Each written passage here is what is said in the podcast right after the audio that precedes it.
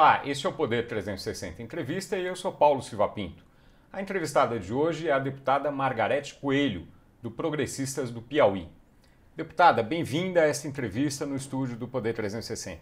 Ah, muito obrigada, é um prazer enorme estar aqui com vocês. Muito obrigada pelo convite. Deputada, a senhora foi relatora do projeto que substitui a LSN, a Lei de Segurança Nacional. Muita gente acha que ela deveria ser simplesmente revogada. Por que não fazer isso? Porque, de alguma forma, existem matérias ali que estão previstas somente na Lei de Segurança Nacional, que estavam previstas ali. E se meramente revogássemos, haveria uma lacuna legislativa muito perigosa. A questão da soberania nacional, território nacional, questões de alguns crimes como espionagem estavam ali. Embora a Lei de Segurança Nacional não se adequasse à Constituição de 88, claramente não foi recepcionada por ela, a sua é, total, total, a revogação total dela deixaria uma lacuna. Então ela teria que ser substituída como o legislador constituinte de 88 previu, revogada e no lugar dela nasceu uma nova lei, uma lei de defesa do Estado democrático de direito e não mais de um regime vigente. A lei, o texto aprovado na, na Câmara que segue para o Senado, é, é, é, menciona, o, uh, menciona o termo grave ameaça, que é considerado por alguns um termo um pouco genérico. Isso não pode dar margem a interpretações uh, equivocadas, talvez contraditórias dos juízes? Olha, a, a lei, chamada Lei de Defesa do Estado Democrático de Direito, na verdade, ele é um capítulo do Código Penal. Um capítulo que se intitula Dos Crimes contra o Estado Democrático de Direito. E o Código Penal, ele é farto, ele usa fartamente a expressão grave ameaça. Portanto, é uma expressão que já existe no nosso ordenamento jurídico, que já não há dúvida sobre a sua acepção, sobre o que, que ela significa. Então, ela é pacificamente utilizada já, principalmente no processo penal. Então, não há uma dúvida grande, porque, como está abrigado dentro do Código Penal, a interpretação sistêmica dá conta de sanar qualquer dúvida a respeito da sua verdadeira acepção. Agora, o, o deputado Daniel Silveira, seu colega, está eh, preso atualmente uh, por, uma, por um comentário que ele fez, dizendo que ah, sonhava em ver ministros do Supremo uh, levando surra, enfim. Ele segue preso, né? Quer dizer, até participa das votações tal, mas está tá preso. O que ele fez seria considerado uma grave ameaça na sua avaliação? Teria que se analisar é, o caso concreto em face dessa nova lei. Uhum. Mas essa nova lei, ela prevê o crime de incitamento ou de incitação é, contra as instituições democráticas, chamado crime de insurreição, no sentido de é, se incitar o impedimento ou dificultar o impedimento das instituições democráticas. Se as afirmações dele pudessem chegar nesse nível, sim, ele, ele estaria abrigado, ele estaria alcançado também aqui por essa lei. Mas o maior desafio dessa lei foi exatamente esse. É esse que vai restar também para o intérprete, para o hermeneuta, é, é, ali solucionar, que é exatamente essa linha tênue que há entre uhum. a liberdade de manifestação, a liberdade de pensamento, a liberdade de expressão e, do outro lado, né, os atos chamados atos antidemocráticos. Então, essa linha que é muito tênue, muito sutil, ela vai ser medida, é uma régua que vai ficar na mão é, do do aplicador do direito, mas a lei ela procura deixar isso a, da forma mais clara possível. Nós usamos tipos núcleos bem fechados, né? O núcleo de um artigo de lei é o verbo, né? Ele que diz qual é a ação que ele está prevendo. Então, nós procuramos usar verbos que fossem mais claros, mais exatos e sempre no infinitivo, para que nós evitássemos essas interpretações elásticas, não é? Porque o bem da vida protegido aqui nessa lei é a democracia, não é o cidadão, não é o, o vamos dizer, o, o, o, ordenador de despesa ou é, o tomador de decisão da vez. Ele protege o Estado democrático de direito, ele protege não um regime, não o gestor, não o governante, mas aqui é o Estado democrático de direito, é a democracia. Então, a linha tênue é essa. Crimes contra a honra. Crimes contra a honra é crimes contra a honra das pessoas. Pode até ser, você até, até quem advogue que há crime, há crime contra a honra das pessoas jurídicas. Eu acredito nisso também. Só que como nós estamos tratando dentro do Código Penal, o Código Penal já prevê quais são os crimes contra a honra, né? Injúria, calúnia, difamação. O que é que nós fizemos? Exasperamos a pena para quando esses crimes forem cometidos contra chefes de poderes, para que nós não deixemos claro que os crimes contra a honra, eles não atacam a democracia, eles atacam as pessoas. A democracia, ela exige um outro tipo de defesa. Então, é, foi nesse sentido que nós caminhamos. É, agora, os ministros do STF, para os ministros do STF, essas ameaças também são consideradas ou só para o presidente do STF, que é o, o chefe do poder? Pois é, o Código Penal já prevê o, código, o, o crime de ameaça. Uhum. Já prevê o crime de ameaça. Então, daí a exatidão, eu acho que a assertividade do legislador de colocar essa lei não ter. E houve quem advogasse, a esquerda que uhum. se, se, sente, se sentiu muito é, vilipendiada por essa lei. Aliás, eu recebi inúmeras manifestações de pessoas eminentes da sociedade que é, me mandaram muitos agradecimentos dizendo que nós estávamos realizando um sonho da geração deles, da geração de 60, da década de 60, de, de, de 50, 60, 70, é, que nós realizamos um sonho deles, né, daqueles que estavam é, na, naquele momento em confronto com o regime da vez e que foram muito perseguidos por essa lei da segurança nacional. Então aqui, para nós deixarmos muito claro, nós não estamos tratando da honra das pessoas, dos gestores. Crime contra a honra, crime de ameaça contra as pessoas não estão previstos nessa lei. Agora, a defesa física, a integridade física, sim. Os crimes contra chefes de poderes, chefes de estados, esses sim, estão aqui, porque aí eles representam uma ameaça à segurança nacional. Você suprimir a vida de um presidente eleito, ameaça a democracia. Você suprimir a vida de um ministro do Supremo que está ali para julgar ameaça a, a, democracia, porque há um equilíbrio, mas os crimes contra a honra não. Portanto, As manifestações de pensamento não. Portanto, ministros uh, do Supremo são, sim, uh, objeto de defesa dessa lei. O presidente. O presidente do Supremo. O presidente tá. do Supremo. Perfeito. É, uma, um outro caso que, que, que, chamou a atenção da sociedade foi do, do humorista Danilo Gentili, que uh, incitou a violência. Tem uma frase em que que pode ser interpretado como incitação à violência aos uh, deputados, aos senadores. Uh, nesse caso, seria enquadrado nesse ou não? Nesse caso, ele seria enquadrado no crime de insurreição.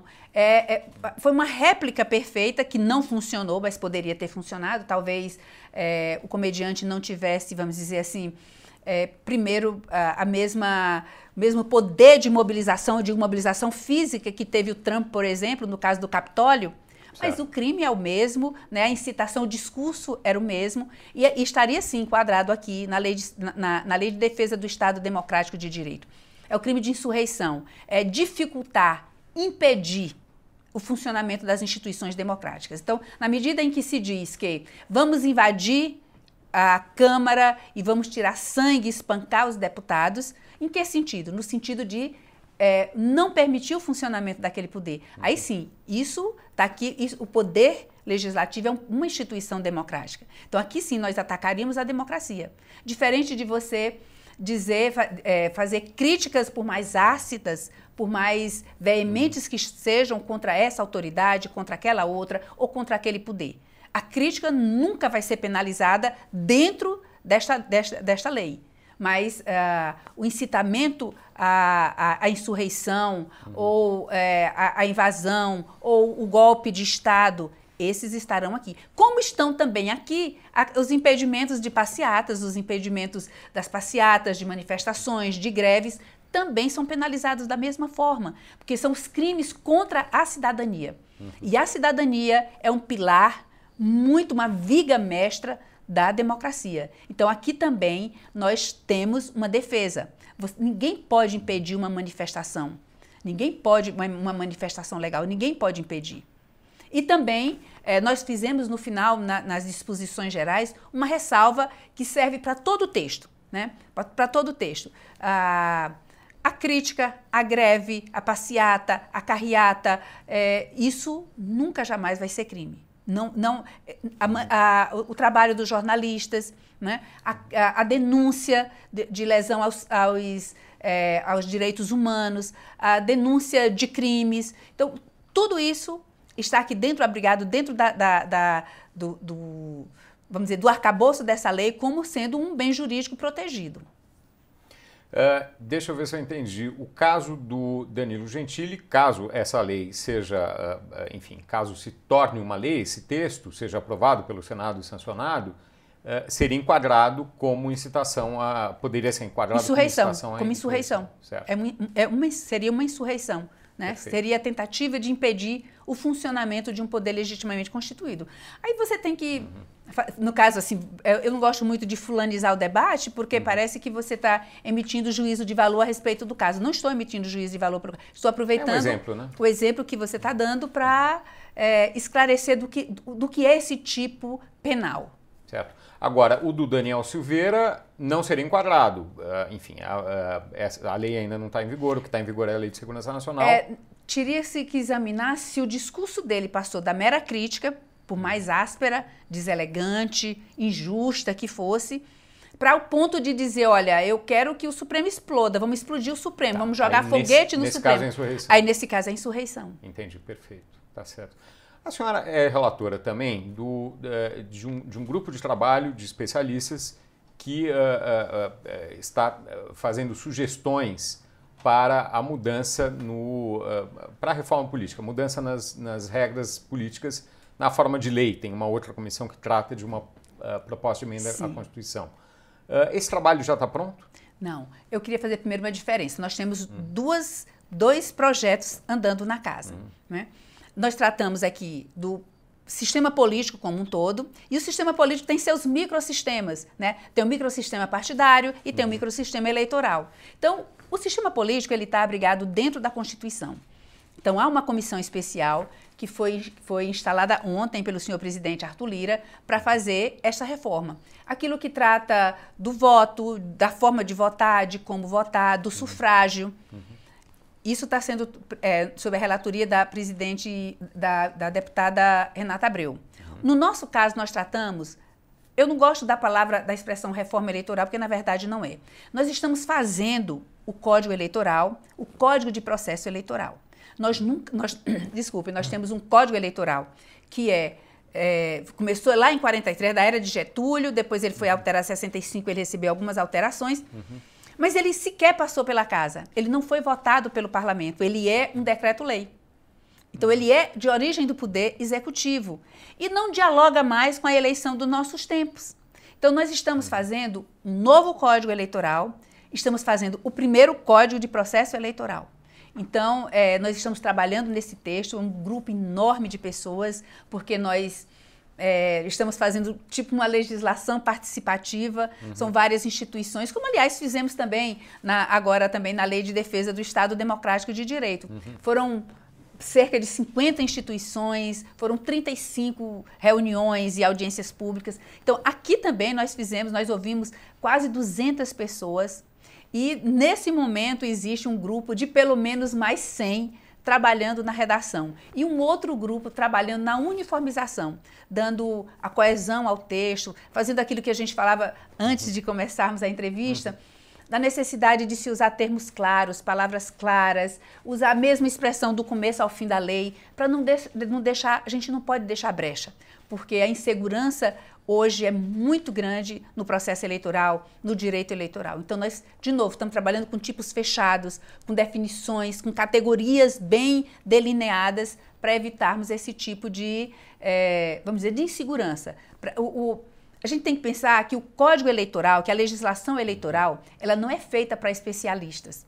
A legislação eleitoral ela é feita para o povo, para as pessoas, para os partidos, para os dirigentes ela não é feita para especialistas, ela é feita para o cidadão comum. Então nós temos que ter uma linguagem de cidadão médio para que é, então ela possa atingir seu objetivo, ela possa viger como ela precisa viger. Ela tem que educar o cidadão para a cidadania, ela tem que ensinar, dizer os passos, quais são os protocolos da cidadania, principalmente disso que é uma expressão que não é boa, mas eu não tenho uma tradução melhor. Seria a, a a democracia instrumental, ou seja, o processo e o procedimento de se escolher os nossos dirigentes, garantindo é, a, mesma, a mesma oportunidade é, a todos os candidatos que estejam no processo eleitoral, tentando diminuir as diferenças entre os candidatos, evitando os abusos que alguns possam cometer sobre os outros. Então, é, é um texto apaixonante, né? nós estamos trabalhando uhum. com muito com muito carinho, com muito afinco nele. Agora, eh, a senhora falou da exatidão das palavras. Às vezes, na negociação, na tramitação, acaba se recuando em relação a isso e tem uma coisa menos exata para agradar grupos diferentes, não é verdade? É, para agradar, eu diria nem para agradar. Eu diria para contemplar.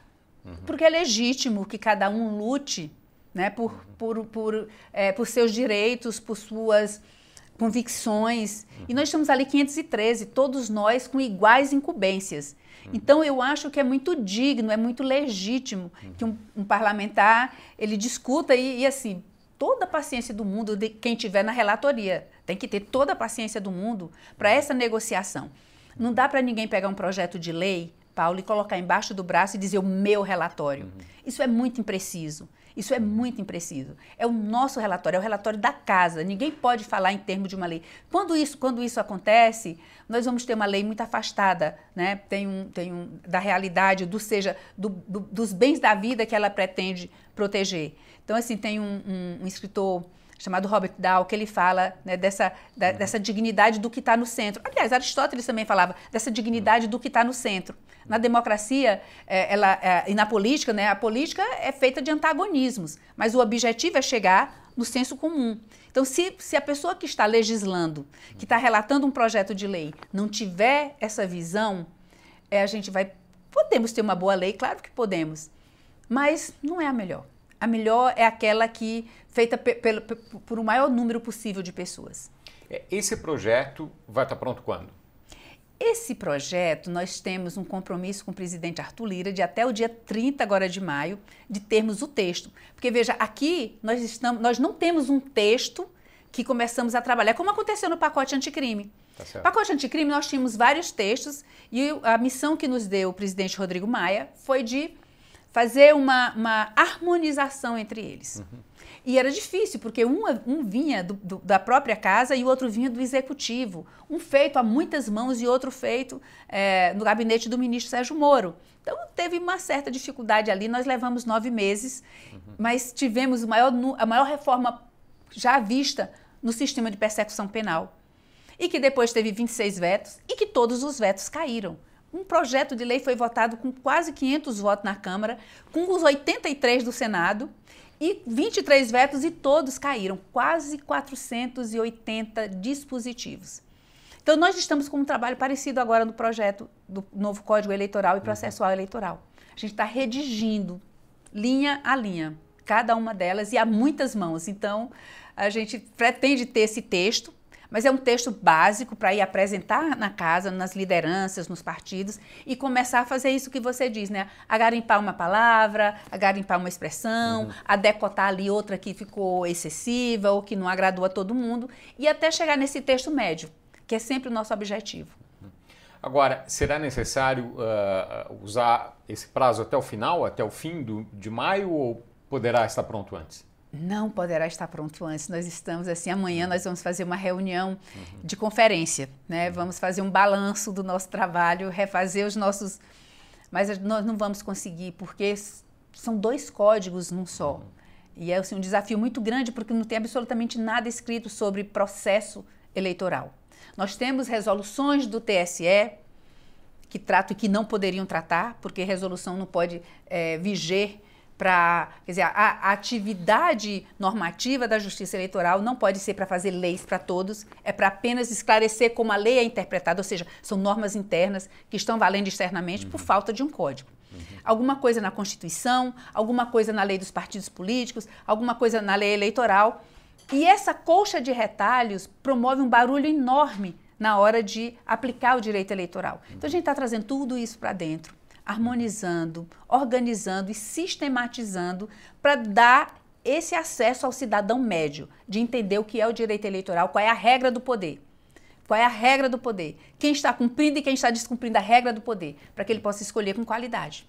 Seria possível adiantar algumas coisas que já estão uh, sendo apontadas nas, nessas reuniões, em termos de decisões? É, é, é como eu disse, nós estamos sistematizando. A gente está pegando muita coisa que já está aí. Nós não pretendemos trazer grandes inovações, promover grandes abalos. O que a gente quer é sistematizar. O que está tudo espalhado, organizar essa coxa de retalho, botar de novo no tiar e começar a fazer um novo tecido, mas com, com esses fios que a gente já tem. Algumas questões a gente precisa voltar, dar uma olhada nelas de novo, fazer uma revisitação. Nós precisamos revisitar as, as regras, por exemplo, da propaganda eleitoral. São regras que foram sendo, ah, vamos dizer, nós fomos engessando a propaganda para é, privilegiar a questão da, da economicidade do processo eleitoral. Isso foi deixando o processo muito frio, né? esfriou muito o debate e isso meio que afasta o povo. Então, nós queremos dar uma revisitada na propaganda. A questão das inelegibilidades. Não com grandes abalos novamente, mas olhar aquelas penas que, se alguém comete um crime, é, vamos dizer, um crime não, vamos dizer, uma falta administrativa no seu órgão de classe, por exemplo, vai ficar inelegível por oito anos. Alguém que fez um caixa 2 de um trilhão vai ficar também inelegível por oito anos. Isso é isso é democrático? Isso é razoável que seja assim? Isso é pro, a, aqui os dois princípios que, tem que a gente tem que observar na hora de aplicar uma pena? É razoável? É proporcional? Ou não? Ele está descalibrado aqui. Da minha, da minha primeira impressão, está descalibrado. Nós precisamos dar uma calibrada nisso. Isso, isso, poderia ser resolvido nesse, nesse projeto? Isso pode ser resolvido nisso se a casa assim o quiser. Mas é uma proposta que nós precisamos fazer. É uma opção que a gente precisa dar. Uma coisa mais leve não uh, uh, causaria dá, Dá uma calibrada, dá uma calibrada, porque não, não dá para... Hum. E outra coisa também, tem um problema muito grave também aqui, também nesse mesmo ponto, que é, se alguém é, é, é penalizado, desculpe, no órgão de segunda instância, é, ele tem direito a mais uma instância de recurso. E ele recorre, mas ele recorre inelegível. Se ele passar 10 anos recorrendo, ele vai passar 10 anos recorrendo, 10 anos inelegível, e depois de transitado em julgado, ele vai passar mais 8. Olha só, todos os, os outros crimes há o que a gente chama de detração da pena. Se eu estou preso provisoriamente durante dois anos e no final eu pego 10 anos de cadeia, eu vou descontar esses dois anos. Aqui na lei das inelegibilidades isso não ocorre. Então, isso é razoável que seja assim? É proporcional que seja assim? Ou nós estamos banindo cidadãos da vida pública? E nós não podemos esquecer que direito político é direito fundamental. É direito fundamental. E nós não podemos, de forma nenhuma, suspender direitos fundamentais. É, é, é, caçar direitos fundamentais. Nós não podemos caçar direitos políticos. Nós podemos suspender por tempo determinado. Mas nesse caso o tempo é indeterminado, porque eu não sei quanto tempo eu vou levar recorrendo. Eu vou admitir que eu tenho culpa uhum. e já ser. É, para já ser logo, pagar logo a pena? Às vezes vale a pena. Mas isso é justo? Isso é digno? Isso é aceitável no nosso sistema jurídico? Eu diria que não é. Eu diria que a Constituição não aceita isso. Portanto, a gente precisa revisitar esses temas. Tem um tema interessante que está posto na sociedade. Não sei se a gente vai conseguir legislar sobre ele, mas é interessante, as candidaturas coletivas. Uhum. É totalmente fora do nosso sistema, é da lógica. Informalmente, quer dizer, é, você elege um e aí os é, outros É a lógica, ela está dentro da lógica do nosso sistema? Não sei. Não, então a gente está ouvindo os grupos que trabalham com, com, com, com, esse tipo de candidatura, ouvindo os movimentos sociais que trabalham, procurando meios, na, procurando exemplos na legislação, no direito comparado. Que é um tema interessante, não é?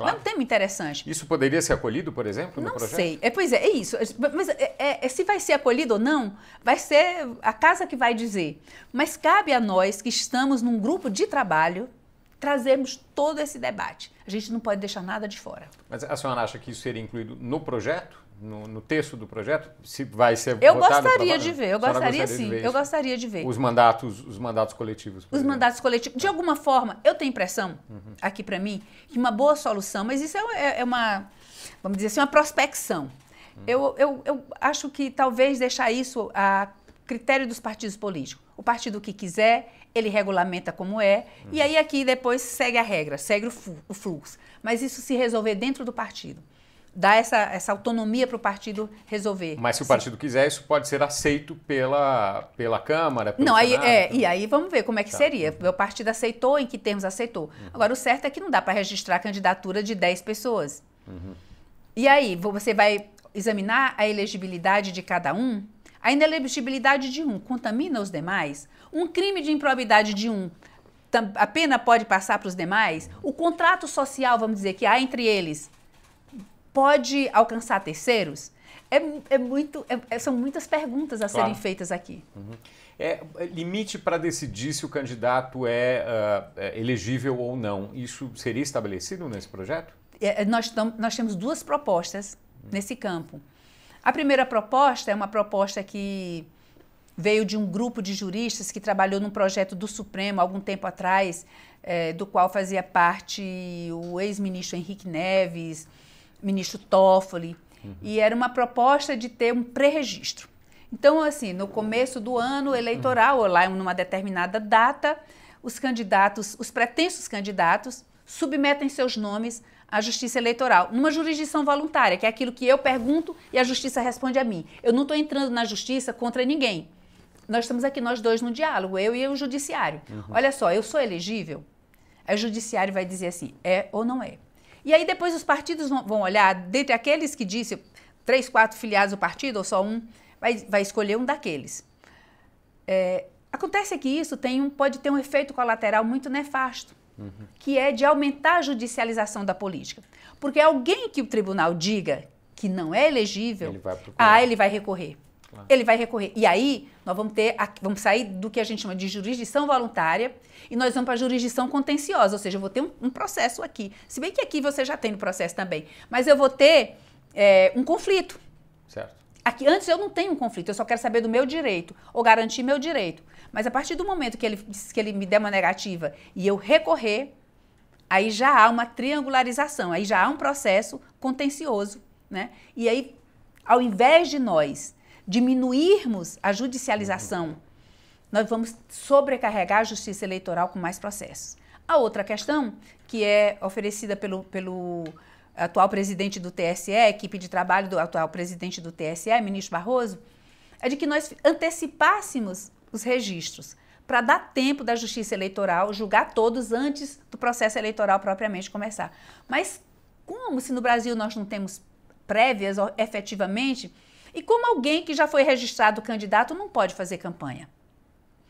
Aí, então, a gente corre. O efeito colateral seria de voltar aquele período de novo, de três meses, quatro meses, sei lá, de campanha, de campanha. que eu não percebo simpatia pela tese na casa. Mas tudo é uma sensação, né? Uhum. Tudo, tudo é uma, uma percepção, né? Já tem, já tem quem diz que na política é como as nuvens, você olha tá de um jeito, daqui a pouco olha tá de novo. No direito também, no, no, direito eleitoral, sobretudo, às vezes isso também acontece. E se misturar direito com política, então, aí é aí, mais nuvem aí, é uma, aí é uma mistura né, bem interessante. É, é cotas de gênero é, para eleição é, de, de 30% ou 10% ou 20% eh, teriam que ser de ou, ou, homens ou mulheres. Você diz já nas vagas, nas cadeiras. É, nas cadeiras dos eleitos, não Sim. nos candidatos. Isso Sim. é uma coisa que poderia ser determinado eh, pelo projeto? Na, nesse nosso. É uma controvérsia. Eu penso que não. Acho que isso tem que ser uhum. feito na Constituição. Uhum. Mas há uma boa solução. Nós temos uma PEC já, que já tramitou, nasceu no Senado, já tramitou lá, está na casa problema é que não há, no, no, universo das mulheres, no movimento das mulheres, não há entre as parlamentares uma concordância com o tamanho da cota. Porque ele prevê 10, 12 e 16% em, uh, em, em, legislaturas sequenciadas. E, obviamente, isso é um piso, né? Quer dizer. É o mínimo, é, mas com mulher é interessante. Uhum. Com cota de mulher é interessante, porque o que é para ser piso passa a ser teto. O que é para ser o mínimo passa a ser o máximo. Por quê? Porque o partido, a partir do momento que ele preencheu, ele para de recrutar.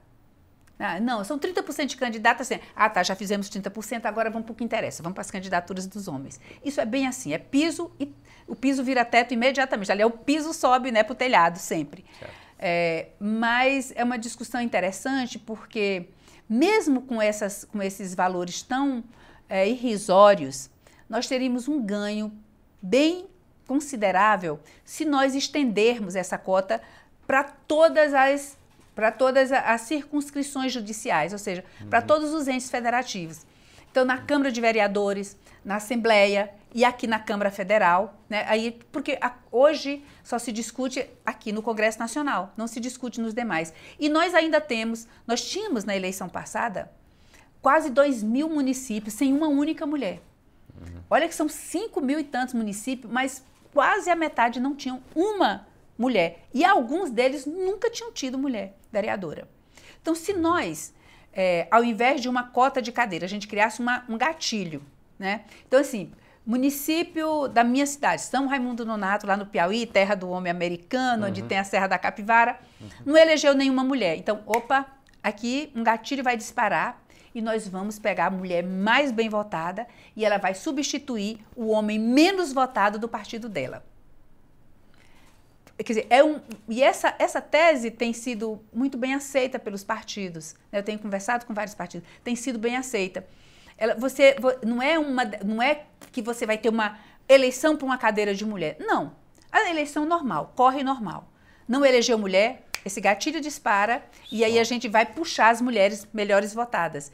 E se a gente faz a base, né, vereadoras, depois deputadas, depois prefeitas, aí as prefeitas vão ser candidatas a deputadas estaduais, e as deputadas estaduais vão ser federais, e as federais vão para governadoras, vão para senadoras. Nós temos que fazer, criar essa, essa, esses degraus, né, criar, fortalecer essa base para ver se a gente supera esse gap. Seria um, um, uh, uma mulher eleita, no mínimo, por partido, por Câmara uh, Municipal, é isso? Poderia ser mais, porque seria uma proporcionalidade, né? Vamos dizer, uma Câmara seria, vamos dizer, 10%, 12%, 15%? Quantas seriam? Tem, né? Teria uma, um, um, percentual? Tem um percentual. Tá, tem um percentual. Entendi. E esse percentual, dá para dizer qual vai ser? Não, não tem uma pela, pela, pela, pela a, é, se for nessa PEC, para ser votado nessa PEC, seria os 16%, porque nós estamos num momento que não podemos mais fazer emenda. A gente certo. só pode fazer destaque, supressivo. Uhum. Então, nós derrubaríamos os dois, os dois percentuais menores, manteríamos o de 15% e distribuiríamos em todas, em todas as circunscrições eleitorais. Perfeito. Isso valeria para a PEC, não para o projeto. Isso, para a PEC. Não para o projeto. Isso é na PEC. Mas assim, isso tem um debate enorme na sociedade, nos coletivos de mulheres. Elas não gostam muito disso, não. Mas uhum. é o mínimo que nós podemos trabalhar, né? nós temos, temos é, é, é, o mínimo necessário. E a senhora é favorável a isso? eu sou favorável porque tá. eu, eu, não admito um Estado que não tem uma deputada federal. Nós temos três estados brasileiros que não tem uma única deputada federal. Nós temos vários estados Quais onde são? tem nenhuma deputada. Ah, Bom, enfim, é, é só... Maranhão, Maranhão, meu Deus. Que tem uma senadora, né? Tem uma senadora. Maranhão, não, ai, não vou lembrar os outros. Tá, não, Com certeza isso... Maranhão não tem nenhuma mulher. Tá. Uh, uh, outra questão, doações de empresas. a senhora é favorável a isso? Olha, pra, eu... Para as campanhas eleitorais, né? Sim, para as campanhas eleitorais. Eu discutiria a uhum. tese se fosse num valor fechado, um valor fixo por empresa, independente do tamanho da empresa. Um valor tal, um valor X. Que pode ser dividido por quantos uh, uh, uh, recipientes forem, quantos Isso, candidatos forem. Exatamente. Uma empresa pode doar tanto. A empresa pode doar 100 mil. Então, ele pra vai... Para um ou para mil candidatos? Para um ou para mil candidatos. Tá, entendi. É, isso também é, precisaria estar na PEC ou pode estar no Não, projeto? Não, isso pode estar no nosso projeto. Isso, Financiamento de campanha pode estar no nosso projeto. Isso é uma coisa que a senhora acha que pode ser incluído no, no, no projeto? Eu não vejo muita vontade, não. Mas como eu te disse, todos os temas que estão aí tem, a gente tem que colocar para dentro e debater, né? Mas eu não vejo muita vontade, não. Certo. No caso da, da propaganda que a senhora mencionou, o que, que poderia mudar? Ter mais liberdade para a propaganda? Mais liberdade. No, no, o que, que justifica um oficial de justiça com uma régua na mão medindo o tamanho de adesivo de carro? Por que, que eu não posso pintar o muro da minha casa? Por que, que eu não posso botar uma bandeira do meu candidato na minha janela? Por que, que eu não posso botar um adesivo do meu candidato no meu carro? E quando eu quiser, a hora que eu quiser. Uhum. Cadê minha liberdade de manifestação? Uhum. Se nós temos já um valor fechado, se é para controlar gastos, a gente tem um valor tal de gastar com propaganda. Então, se você quer gastar com um carro de som, ok. Se você quer gastar com alto-falante, ok. Se você quer adesivar carros, ok. Deixar essa liberdade para cada um fazer a modalidade de campanha que melhor lhe atende, que melhor atende a sua candidatura. Os showmícios poderiam voltar, por exemplo? É, eu já, já acho o showmício um, um pouco demais, mas tá. enfim. Tá. Mas é a minha sensação, é a minha régua. Não quer dizer que seja a régua da casa. Tá certo. Uh, voltando um pouco ao, ao projeto de, uh, enfim, a lei, uh, ao projeto que foi aprovado da, da lei que substitui a Lei de Segurança Nacional, a Lei de Defesa do Estado Democrático de Direito, uma, uma questão que alguns dos apoiadores do governo não gostaram muito foi a questão do, do disparo em massa de mensagens. por que a sua defesa disso? Ah, minha defesa é muito veemente desse dispositivo. Ele, eu diria que ele é um dos meus queridinhos. Hum. Veja, primeiro, nós não estamos falando da tia do Zap hum. e nem estamos falando do Felipe Neto. Nós estamos falando de nenhum dos dois, nem do grande influencer que tem 20 milhões de seguidores, 30 milhões de seguidores e que, além de tudo, ainda pode impulsionar esse conteúdo. Isso está tranquilo. O que nós, é, nós, o que nós tipificamos foi aquela conduta de se contratar uma empresa que trabalha com robôs, que simulam o comportamento humano e que fazem disparos em massa de matérias com vistas a atacar a democracia. Veja, são três filtros aqui. Primeiro, uhum. tem que ser robô ou algo que venha substituir os robôs que já já surge. Por tá. isso é que a gente não falou o nome robô. Tá. A gente disse que use instrumentos, tecnologias não oferecido pelas plataformas. Hoje as plataformas não oferecem robôs, certo? Tá. Então, eu contrato uma empresa, primeiro, não pode ser uma pessoa física, não pode ser o Felipe Neto nem minha tia do Zap, tá. porque eles são pessoa física, tem que ser uma pessoa jurídica. Essa pessoa jurídica tem que trabalhar com disparos em massas de robôs que simulam o comportamento humano. E terceiro, tem que ter o dolo específico de uhum. querer atacar a democracia. São três filtros. E isso são casos que estão no dia a dia. Nós temos visto caso a gente cita, né? Ficou famoso o caso, o caso da Cambridge Analytica, por exemplo, uhum. né? Que trabalhava assim que trabalhou no Brexit, que houve o problema da eleição nos Estados Unidos, que houve. Uhum. É disso que a gente está falando aqui. Uhum. Nós estamos falando de defesa da democracia. Não é. Ah, não, porque o Felipe Neto, porque o outro que nós falamos há pouco também, uhum. porque a outra que saiu do BBB agora com 26 milhões de seguidores e ainda impulsiona para mais outros não sei quantos milhões. Não, isso a plataforma oferece, ela é pessoa física, ela vai assumir as consequências da fake news dela. Uhum. Na, na lei normal. Porque aqui, de novo, o bem jurídico protegido é a democracia. Certo. É a lisura do processo, é o equilíbrio de forças uhum. entre os contenedores, entre os, os, jogadores, né, entre os players do processo eleitoral. Então, ele, eu tenho muito carinho por esse. Veja o que aconteceu em minha, aliás, quase aconteceu em Mianmar, né? Quase a democracia foi destruída por disparos em massa. Então, nós estamos falando disso. No outro dispositivo, nós estamos falando de impedir que os sistemas eletrônicos do Tribunal Superior Eleitoral, por exemplo, da Justiça Eleitoral, funcionem. Você dá um, uma, você, você promover uma, uma, inviabilização de que a Justiça Eleitoral totalize os votos, proclame resultados, enfim. É interferir no funcionamento da Justiça Eleitoral. Por quê? Isso ataca a democracia, porque ali está o nosso, a, a, o nosso processo de escolha né, de, de, de no, dos nossos representantes. Violência política, Violência política, eu não posso dizer, eu não, e eu não, nem consigo nem fazer exemplo desse caso, porque é tão doloroso você fazer. Ah, não votem, eu vou dizer porque eu vou dizer no meu caso, mas não vou dizer da, da, dos outros segmentos sociais. Não votem em mulheres porque elas são todas burras, porque elas têm que ficar em casa cuidando dos nossos filhos. Você está atingindo uma candidata, não é dizer a Margarete, não vote na Margarete porque ela é péssima gestora, porque ela tem que ficar em casa cuidando dos filhos. Não é isso. É dizer, olha, não votem em mulher de jeito nenhum, porque mulher não serve para política.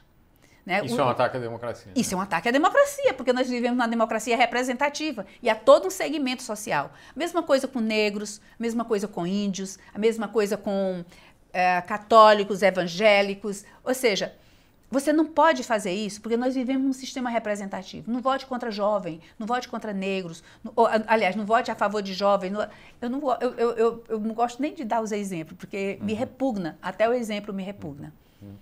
É, uh, agora, a senhora acha que a democracia brasileira está em risco atualmente?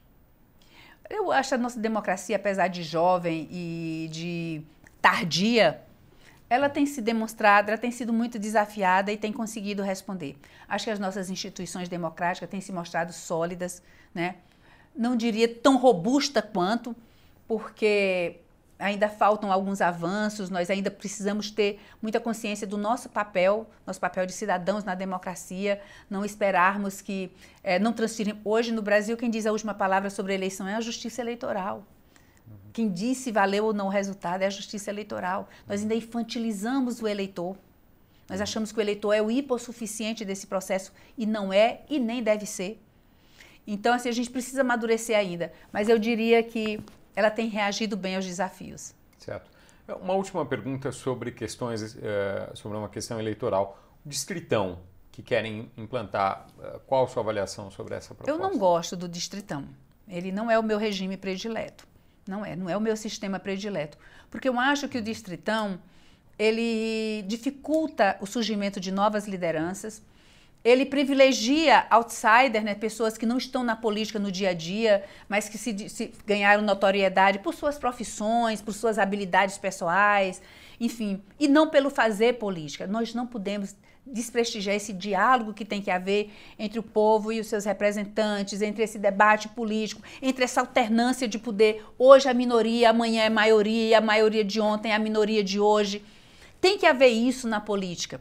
E eu acho que o sistema majoritário, para o poder legislativo, ele tira esse debate. Então surge alguém, uh, eu vou citar de novo o exemplo, uh, a nordestina, e não vou citar o nome, a nordestina que saiu do BBB agora. Se houvesse uma eleição, hoje essa menina se elegia fácil em qualquer lugar do Brasil, a senadora, enfim, não diria aos cargos do executivo, mas do legislativo, certamente ela se elegeria. Né? Então, alguém que é, que fez fama no futebol ou porque é, nas artes, entendeu? Então isso traria muito, traria muito esse tipo de, de pessoas que não tiveram, não foram forjados na política. É, esse tipo de pessoa continua é atraente hoje para puxar votos para os outros, né? Sim. né? Deixaria Sim. de puxar votos no distritão. É, é, é não, puxariam, puxariam, puxariam hum. sim. Puxariam porque, de toda forma, o quociente partidário ele continua, ele continua prevalecendo. Hum. Mas a, a, esse debate da proporcionalidade, né, esse cálculo do quociente partidário, desculpa, do quociente eleitoral, é que permite que pequenas, é, pequenos partidos, é, que pessoas que estão chegando agora, hum. periféricos e tal, que eles consigam chegar. Hum. Não é nessa, não é na hora do cálculo do quociente partidário. É na hora do cálculo do, do, do, do quociente eleitoral, quando eu digo, olha, o teu partido elegeu quatro. Tá. Então vai pegar os quatro mais bem votados. Aí vai vir um, um outsider, vai vir outro também, mas os outros dois não, vieram da lida, na política. Certo. Certo? Perfeito. Deputada, vamos fazer agora algumas perguntas uh, uh, sobre suas questões pessoais e história de vida, enfim, que a gente faz para todas as pessoas que vêm aqui. Uh, como foi a sua infância e adolescência? Como é a sua família? O que fazem? A minha infância e adolescência foi numa cidadezinha de interior do Piauí, muito bonita, cheia de, de atrativos. Tem o mais belo dos parques nacionais né, um dos mais impressionantes roteiros arqueológicos do mundo. Tem uhum. dois mil sítios arqueológicos, né? Uhum. Eu sou descendente direta do primeiro, dos primeiros homens que chegaram às Américas. Né, e tomei banho de riacho, banhei de chuva, andei a uhum. cavalo, brinquei de bola. E, mas sempre fui muito focada nos estudos, sempre fui muito, muito, é, muito responsável com essa questão de, de me instruir. Uhum. Tenho cinco irmãs e tinha um irmão que morreu de acidente. É, meu pai morreu, minha mãe é uma mulher forte, uma sertaneja, uma guerreira que nos educou a todos, uma grande professora, uma mulher de uma elegância de alma impressionante. Tenho duas filhas também que eu não tenho, eu, eu não sou, sou zero modesta com relação a ambas, são lindas, são estudiosas. A mais velha já me deu um neto, Miguel, que é uma graça. Olha aquele menino correndo, quando eu abro a porta que ele começa a gritar vovó, aquilo me derrete. Então não consigo passar mais do que cinco dias longe né, dele. É, minhas filhas são advogadas, como eu também sou. Tenho várias sobrinhas maravilhosas que eu considero como filhas, algumas médicas, outras advogadas. Somos uma família de classe média, mas de uma formação, é, vamos dizer, uma formação clássica, uma formação formal bem, bem, bem, vamos dizer, bem robusta, bem. Minha mãe obrigou todas nós a estudarmos muito e nós fizemos a mesma coisa com nossas filhas. Sou de uma família predominantemente matriarcal, né? Uhum. E, enfim, cheguei na política através da advocacia. Essa é a pergunta que eu ia fazer. Uhum. através da advocacia, embora eu, eu, eu, eu, tenha, eu, eu esteja casada com um ex-político. Mas é, eu vim pela advocacia, fui conselheira federal da OAB, fui conselheira estadual. Então, eu sempre fiz política na OAB e advogando para partidos políticos. Eu fui a primeira mulher a fazer sustentação oral no meu tribunal eleitoral. Uhum. É, enfim, essa sou eu. Perfeito. A senhora tem posição formada sobre a liberalização ou flexibilização do uso de drogas, como a maconha existe em alguns estados dos Estados Unidos ou no, no Uruguai? Não, eu sou contra, eu sou contra. Eu acho que eu não vejo as vantagens que apontam. Em nenhum dos países onde, a, onde, a, onde as drogas foram liberadas, isso diminuiu o consumo e a dependência e a, a, a, destruição das famílias. Eu sou política, eu vivo no meio do povo. E eu vejo as famílias onde a drogadição, como aquilo é sofrido, como é, como é sofrido, como é difícil a vida. Eu trabalho com comunidades terapêuticas, eu me aproximo muito delas. Não é que eu trabalho, eu digo, eu convivo com pessoas que trabalham em comunidades terapêuticas e eu vejo como é dura a vida na, na, na drogadição. Não vejo felicidade nisso. E, e não acho que liberar as drogas vai evitar. A gente vive numa sociedade onde a próxima pandemia já está anunciada, que são as doenças emocionais. E eu não vejo como as drogas podem melhorar isso. Muito pelo contrário. É, dizer que vai acabar com o submundo do crime, não vai. Isso não vai acabar. Em lugar nenhum acabou. Né? Em lugar nenhum isso acabou.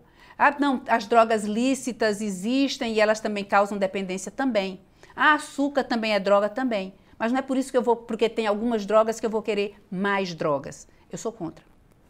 Sobre uh, uh, quanto à flexibilização da lei sobre a prática de aborto, a senhora tem posição sobre isso? Eu acho que nós temos uma legislação que atende às nossas necessidades. Não vejo como criminalizar além do que a lei já criminaliza.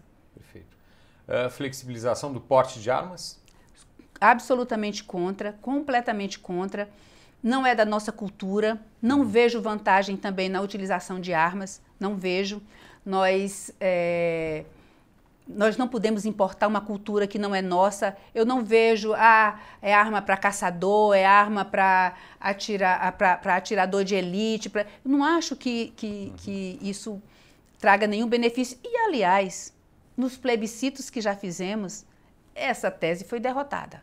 Então, eu acho que se submeter novamente, novamente vai ser. Então, eu não vejo absolutamente qualquer vantagem em armar um cidadão. Há quem até oferecesse, tramitou na Câmara é, um projeto de lei, é, obviamente de autoria de um homem, que queria dar porte de armas para as mulheres vítimas de violência doméstica. Eu não quero nenhuma mulher armada para fazer sua autodefesa. Eu quero que o Estado defenda essas mulheres. Eu quero que o Estado me defenda. Eu quero que o Estado arme, a, a, use a sua mão armada para me defender, com policiais bem treinados, bem pagos, com inclusive nas políticas de gênero. É isso que eu quero. Eu, eu, eu abomino a utilização de armas e muito menos homens legislando, né, com legislações desse tipo para mulheres. Nada para nós ser nós. Quer discutir? Discute conosco, sabe? Quieta com o gueto de vir querer impor é, e achar que isso é vantagem para a mulher. A gente não quer isso, não. Deputada Margarete Coelho, muito obrigado. Essa entrevista ao Poder 360 que chega ao fim. Eu que agradeço muitíssimo, muito feliz com a oportunidade de estar com vocês. É um programa que eu assisto, que eu admiro e para mim hoje foi um grande acontecimento. Até a próxima.